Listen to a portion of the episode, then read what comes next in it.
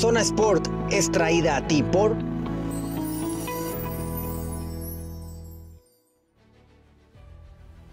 Buenas tardes, bienvenidos a Notizón MX. Les saluda con gusto Alejandra Gagiola. ¿Cómo están en este jueves, ya casi llegando el fin de semana? Oigan, ayer pues abríamos eh, este espacio hablando de las candidaturas, lo que había sucedido, que Marcelo Ebrard se bajó de la contienda, el anuncio de Morena de que su candidata oficial es Claudia Sheinbaum y cuando estábamos hablando de que la contienda sería entre dos mujeres, nos sorprende el actor Eduardo Verástegui. Hoy jueves 7 eh, de septiembre era el último día para que se registraran ante el INE y entregaran todos sus documentos los candidatos independientes. Pues así lo hizo el actor. Eh, a sorpresa de muchos, porque en realidad lo conocemos totalmente como actor, sí, por supuesto, estamos conscientes y hemos leído sus ideales de ultraderecha. Y también sabemos que tiene como apoyo económico cantantes, actores, más personas relacionadas en el mundo del cine.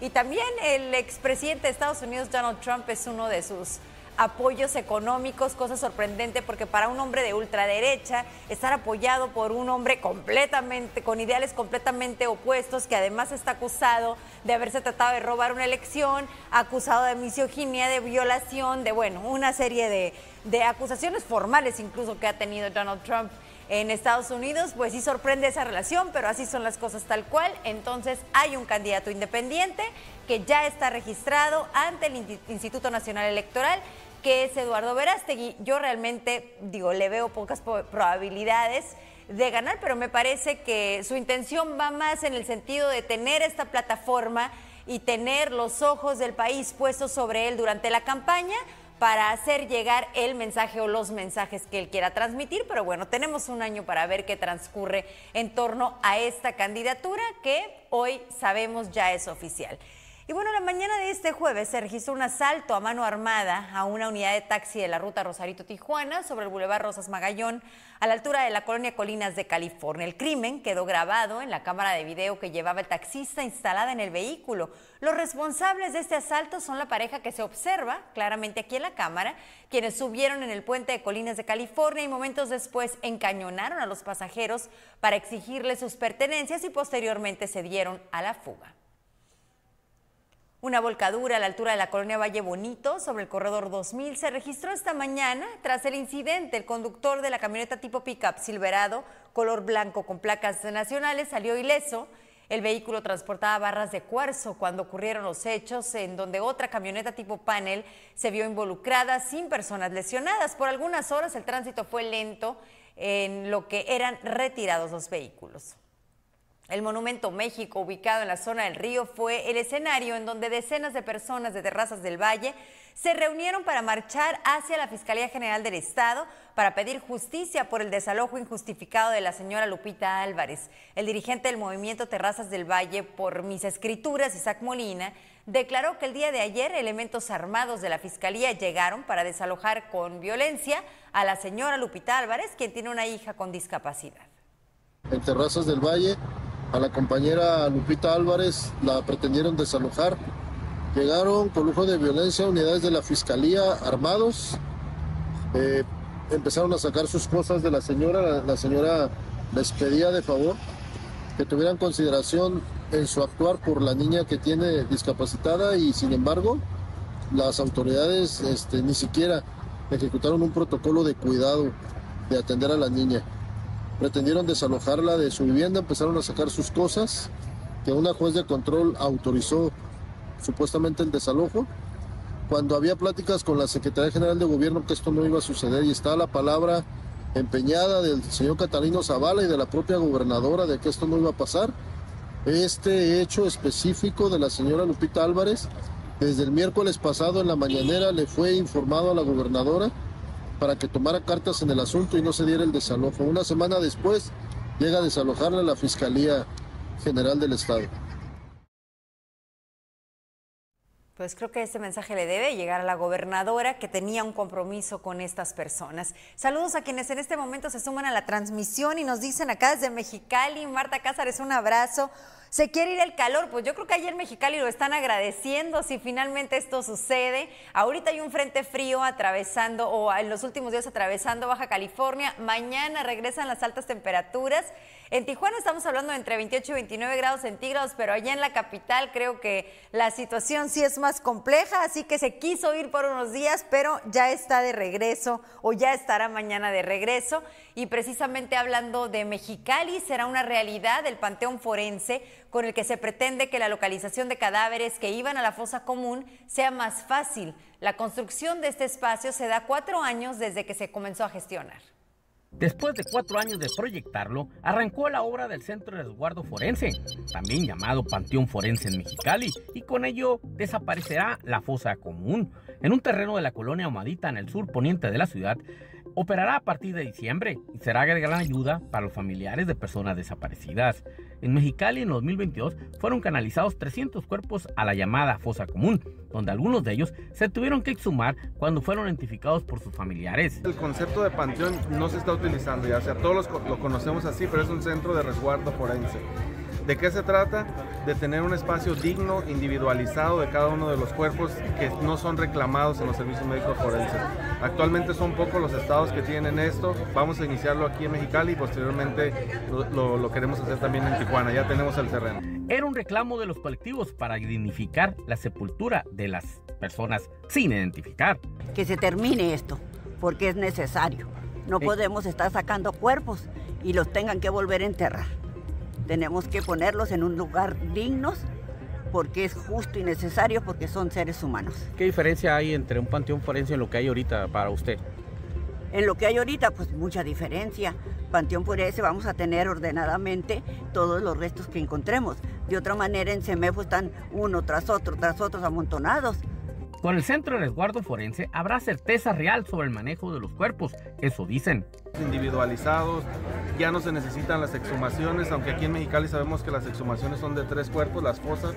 Actualmente no, pues van a ser los nichos, ahorita van a ver las fotografías ahí, son nichos verticales, el colocarlos ahí, el resguardarlos es muy, eh, fácil, la ubicación también y obviamente les damos la certeza a los familiares, trato digno, respetuoso a los cadáveres, que es lo que venimos buscando.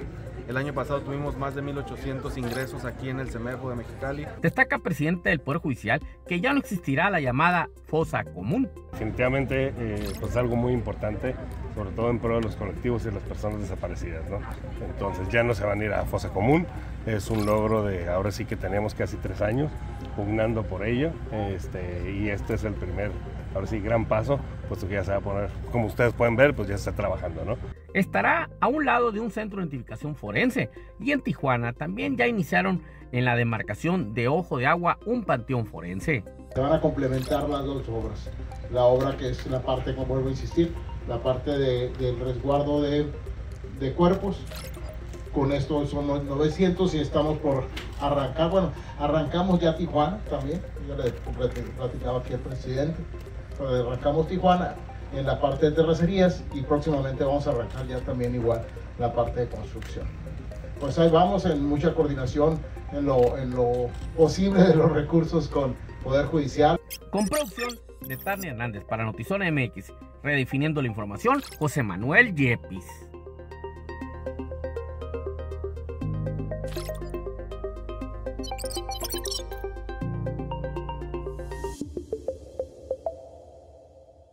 Este 16 de septiembre, la emoción se siente en el aire. Los corazones latiendo al ritmo de nuestra historia, de nuestras tradiciones. La comida que une a generaciones, el sabor que nos hace sentir en casa. Y el sonido de la música y el folclore que nos llena de orgullo y alegría. Es momento de celebrar juntos, de crear recuerdos inolvidables. Zona MX y Clima te desean un día de la independencia lleno de amor, orgullo y diversión con tus seres queridos este 16 de septiembre. ¡Viva México! Bueno, ayer les anunciamos una dinámica eh, de para ir a ver el, concierto del Mariachi Vargas. Más adelante se los voy a dar a conocer nuevamente, pero ya empezaron a, a dar respuestas de esta dinámica. Mesli nos dice, chile, mole, pozole, tamales con atole en México, qué rico se come, hashtag viva el mariachi. Así que voy a ir leyendo las que envíen y más adelante les repito la dinámica por si ustedes quieren participar. Mañana es viernes de tribuna en tu colonia. Uriel Saucedo, nuestro jefe de información y su servidora, vamos a estar ahí. Así que si vives o conoces a alguien que viva en la gloria, estaremos eh, a las 10 de la mañana. Acompáñanos y participa con nosotros, ya sea en la dirección que aparece en tu pantalla o síguenos en vivo en la transmisión. Queremos conocer sus comentarios, sus opiniones y la problemática que se vive en la colonia La Gloria. Y en otros asuntos, ginecólogos opinaron que se debe trabajar en temas de prevención para evitar embarazos no deseados. Estas declaraciones se dan un día después de que se despenalizó el aborto a nivel federal.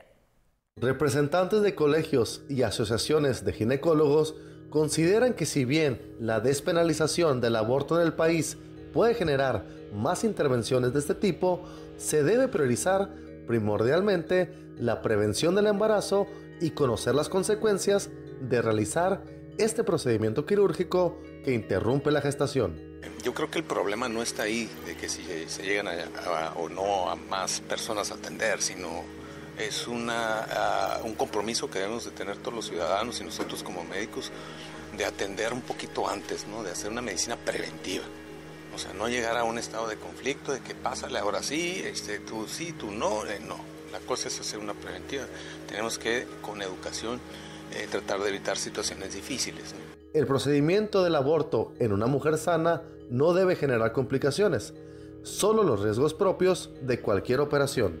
Por otro lado, es importante conocer las implicaciones psicológicas que puede acarrear al realizárselo, las cuales afectan en especial a adolescentes menores de 16 años, pero también con la posibilidad de incidir en mujeres adultas, según lo detallan especialistas en el tema.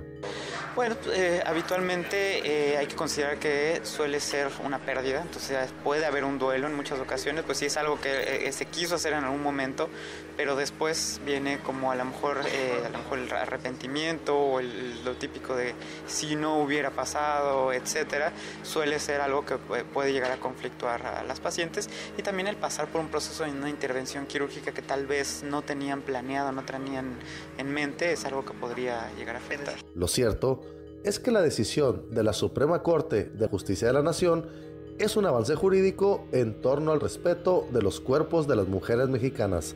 Además, permitirá un mejor manejo y seguridad médica al realizarse un aborto y definitivamente es una cuestión que va a ayudar sobre todo a algunas mujeres que hacen esto de manera clandestina. Incluso ahora, no sé si lo saben, pero en las mismas redes sociales hay algunos videos donde incluso explican cómo hacer este tipo de procedimientos y eso es algo muy riesgoso para las pacientes y no se toma en, consideración, bueno, el riesgo de hemorragia, infección, etcétera. Entonces definitivamente creo que es una resolución importante que va a beneficiar eh, a la población y va a hacer que sea un poco más organizado este proceso. Con imagen y edición de Francisco Madrid, informó para Notizón MX, redefiniendo la información, Cristian Villicaña.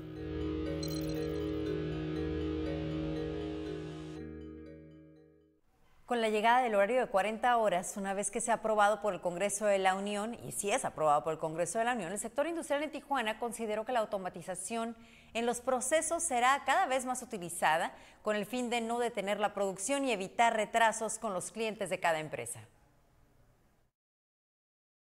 Aparte de la automatización, eh, a cada vez los ingenieros en automatización, los PLCs, eh, las máquinas que ya vemos muchas armadoras con robots, cada vez está en boga, ¿verdad? Es lo que más está buscando, mano de obra calificada, precisamente para ser más eficientes eh, en las organizaciones. Sobre todo se ve mucho en las automotrices, en las aeroespaciales, pero de nuevo depende mucho de cada organización porque depende de qué tanto quieran invertir.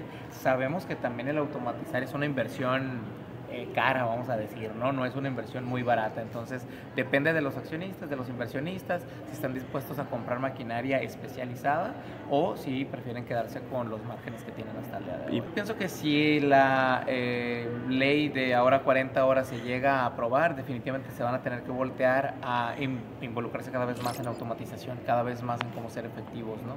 Porque definitivamente no podemos hacer lo que se hace hoy para lograr los mismos resultados con un día menos de trabajo.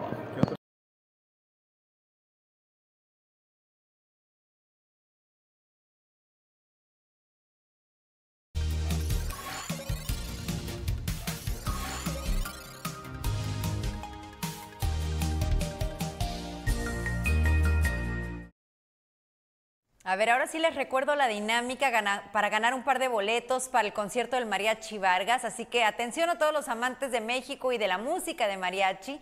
En este mes patrio puedes participar y celebrar con nosotros de una manera muy especial.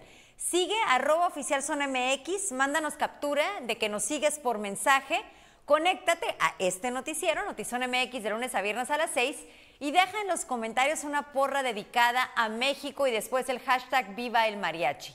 El ganador se va a seleccionar el martes 12 de septiembre, así que pongan a trabajar sus mentes creativas y corazones patrióticos.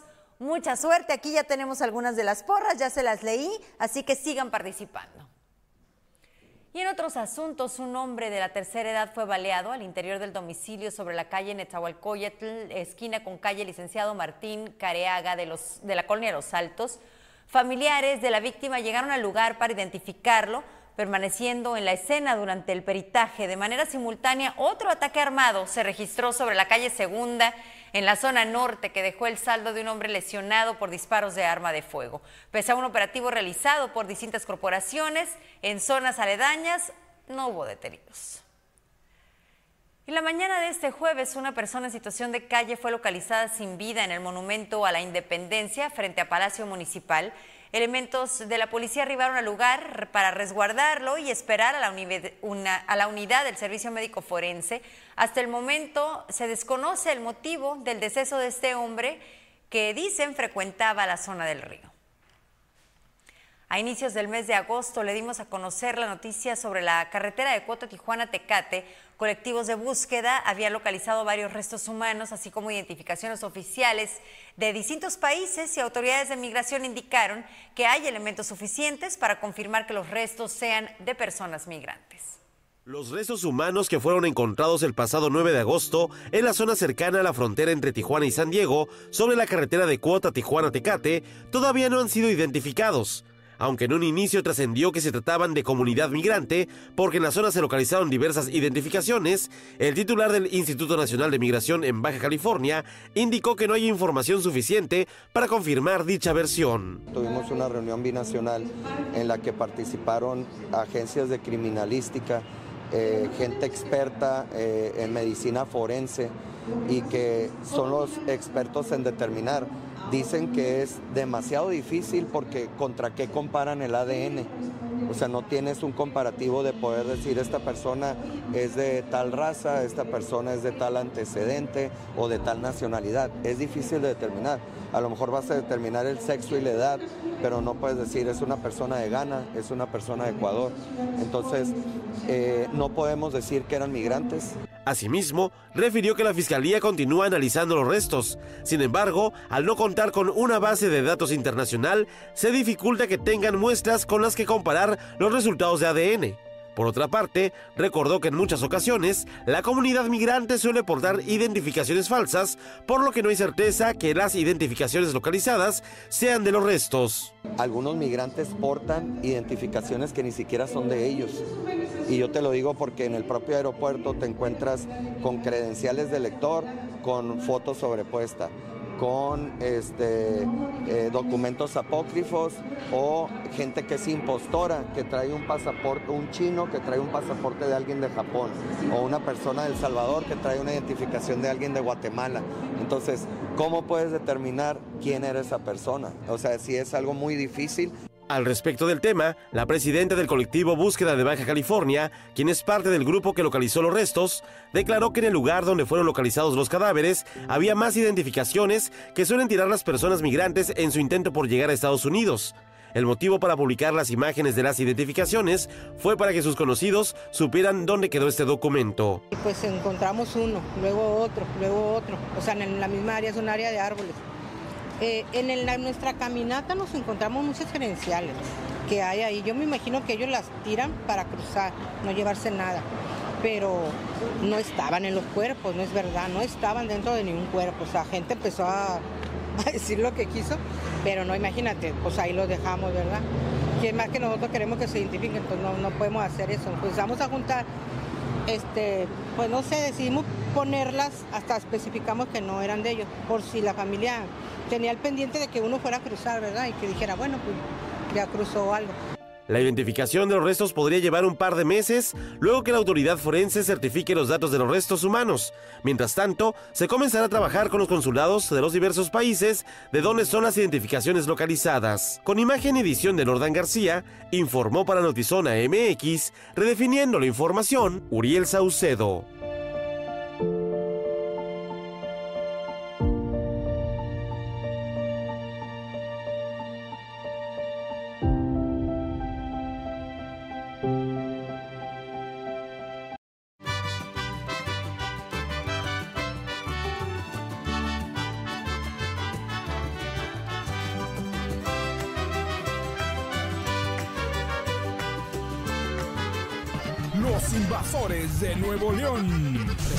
Sus más grandes éxitos.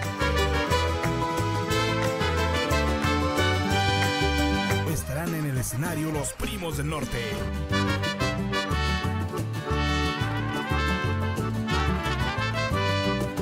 Los invasores de Nuevo León. Te invita el gobierno de Playas de Rosario. y tenemos pues, dos grandes invitados, ¿no? Que traen grandes productos.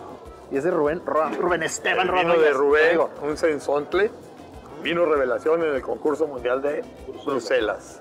Un- El vino revelación del mundo. Vamos a comer un ostión chingón y un vino chingón. Y parte de las características de este ostión es precisamente que está la concha totalmente rellena. Sí. Tiene un callo bastante grandecito. Generoso. Desde el 2019 lo dejamos en botella prácticamente dos años, casi tres años. Y lo enviamos a concurso a, a Bruselas. Esta, esta vez se realizó en Croacia. Croacia, sí. Y, y pues bueno, vamos a, a degustar el, el vino. ¿Tú qué encuentras aquí, Joaquín, con este vino? Una nariz muy, muy, muy rica. ¿Sí, verdad? Sí, fresca, de cítricos. Salud. Salud. Siempre nos has dicho, ¿no? Que habría que enaltecer este tipo de cosas y perderle El respeto al vino. Un poquito, un poquito. Aunque Sí. sea el mejor vino del mundo, Ah, pero podemos... No se digo, manden, no se manden. Baja, bájale, bájale. Saludos, muchísimas gracias, felicidades. ¿eh? Gracias, gracias, gracias por todo.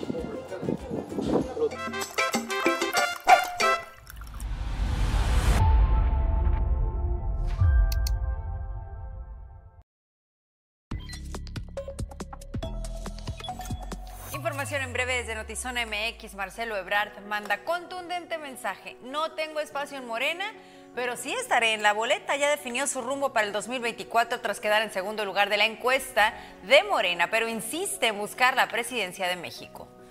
Un juez ordena a Texas mover la barrera flotante a la orilla del río Bravo para el 15 de septiembre.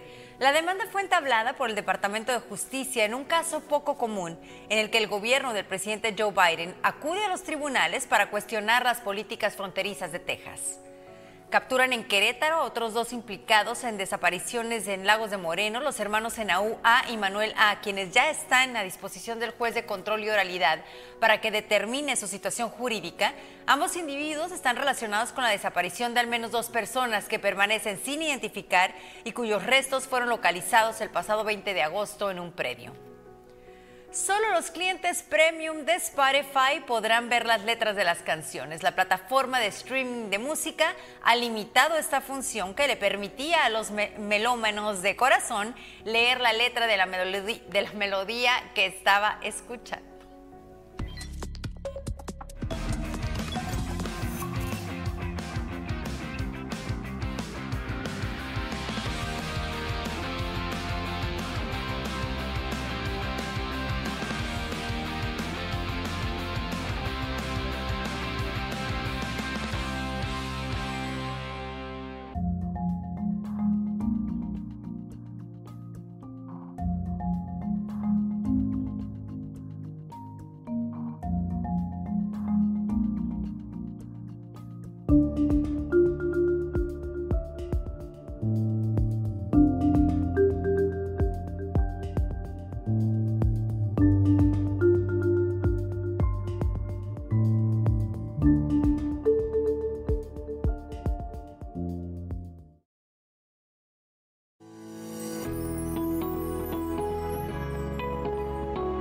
Notizona MX es patrocinado por... Es jueves de Socializando. Andy Piquero, ¿cómo estás? Muy feliz de estar aquí contigo y ahora ocupando el lugar de Luis Eduardo. Oye, ¿traes el chismecito del día? Sí, muy ¿De bueno. Qué, ¿De qué vamos a hablar hoy? Vamos a estar hablando de Kourtney Kardashian y de Carol G. Ay, de lo que le pasó con su bebé. Sí, o... tú estuvo muy complicado, pero aquí vengo yo para informarles lo que le pasó. Qué angustia y el hombre cancelando la gira. Bueno, a ver, cuéntame. Sí, sí, sí, no hizo todo, toda un, un, un pues puso alerta a toda su familia con tal razón que ahorita les voy a contar por qué. Pero primero les quería dar la bienvenida. No se desesperen, ahorita les digo, ahorita les digo.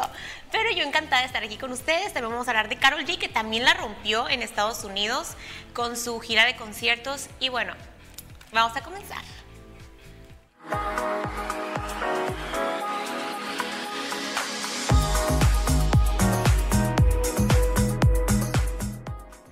Bueno, ahora sí les voy a decir. Kourtney Kardashian compartió que se sometió, la sometieron a una cirugía fetal de urgencia y eso por eso fue que le habló a su esposo. Ve, veamos la nota.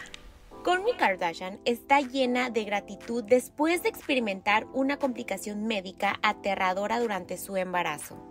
Como alguien que ha tenido tres embarazos realmente fáciles en el pasado, no estaba preparada para el miedo de precipitarme a una cirugía fetal urgente escribió en su cuenta de Instagram este miércoles, junto a una foto en blanco y negro de su mano sosteniendo la de su marido, Travis Berger, en lo que parece ser una cama de hospital. No creo que nadie que no haya pasado por una situación similar pueda empezar a entender ese sentimiento de miedo. Tengo una comprensión y un respeto totalmente nuevos por las mamás que han tenido que luchar por sus bebés mientras estaban embarazadas, dijo Courtney. Y estaré eternamente agradecida a mis increíbles médicos por salvar la vida de nuestro bebé, agregó. ¿Cómo la ven?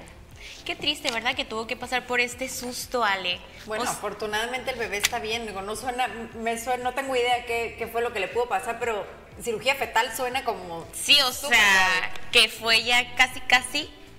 Claro que no pasó, está todo bien, pero casi, casi lo perdía. Bueno, pues Entonces- afortunadamente está bien ella y el bebé. Y el bebé, exacto. La noticia hasta ahorita es que está bien el bebé y ella. Y bueno, vamos con la siguiente nota y la que está rompiendo en Estados Unidos ahorita con su gira de Mañana será bonito es Carol G, porque en la ciudad de Dallas llenó el estadio con más de 70 mil personas.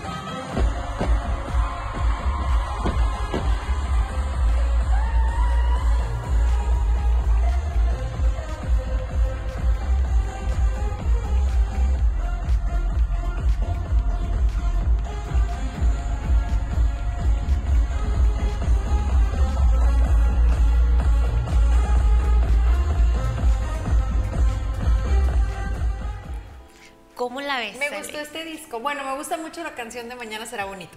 Pero me gusta el es- disco es- en general. Concordamos con, concuerdo con lo mismo contigo porque a mí me encanta, me pone de buen humor y es una canción muy positiva en estos tiempos. Está linda. Y a la que encontraron en Los Cabos, sale, fue a Britney Spears de fiesta. Pues qué bueno. Ya... Véanla, véanla. Aquí la captaron en los tacos comiendo, disfrutando de la vida, despreocupada. Ya está ahora sí que gozando de su soltería. Y cualquier extranjero que esté en México tiene que comer tacos, ¿cómo no? Claro Digo, si hubiera venido a comer tacos en Tijuana, mejor, ¿verdad? O a Mexicali. Imagínate que llegamos a los Pero- tacos y Britney Spears. Pero y quién me pongo a bailar con ella. En los cabos. Ah, claro. Y bueno, esto fue todo por hoy, Ale, de mi sección, pero pues aquí me voy a quedar acompañándote lo que queda de este ratito. Aquí quédate conmigo y vamos a ver qué tiene Pablo Barragán en Zona Contexto.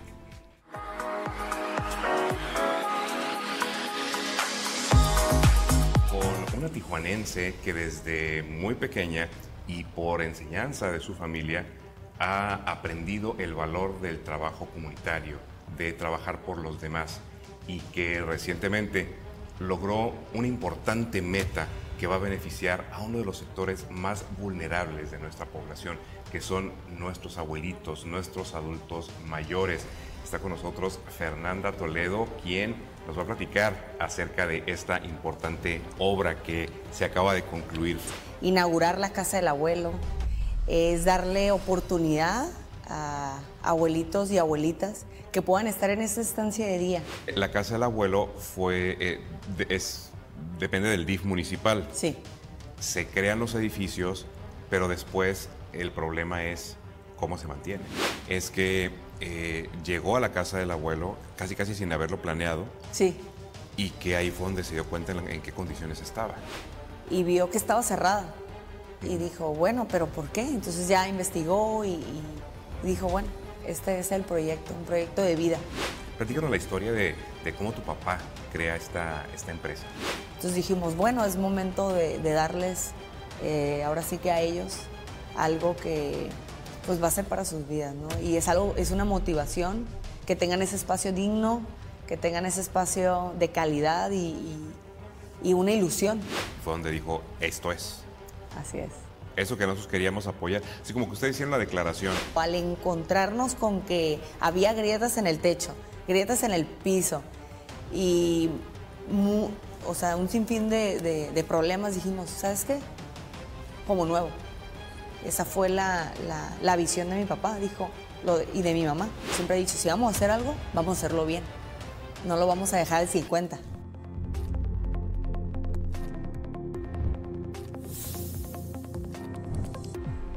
Ya nos vamos, Andy. Te quedas en tu viernes chiquito. Ya me quedo en mi viernes chiquito. Yo ya me voy a tomar un vinito, a relajar. Ay, a gusto. A relajarme, porque estabas bien estresada. Sí, venía bien estresada. No me viste ahorita como Sí, no, bueno. Es que el, el lugar, ese lugar, el de Luis Eduardo. Ah, ¿te estresó el lugar de Luis sí, Eduardo? Sí, estresa. No, yo sí los espero mañana en el Viernes Real a las 6 de la tarde aquí en Notizón MX, redefiniendo la información.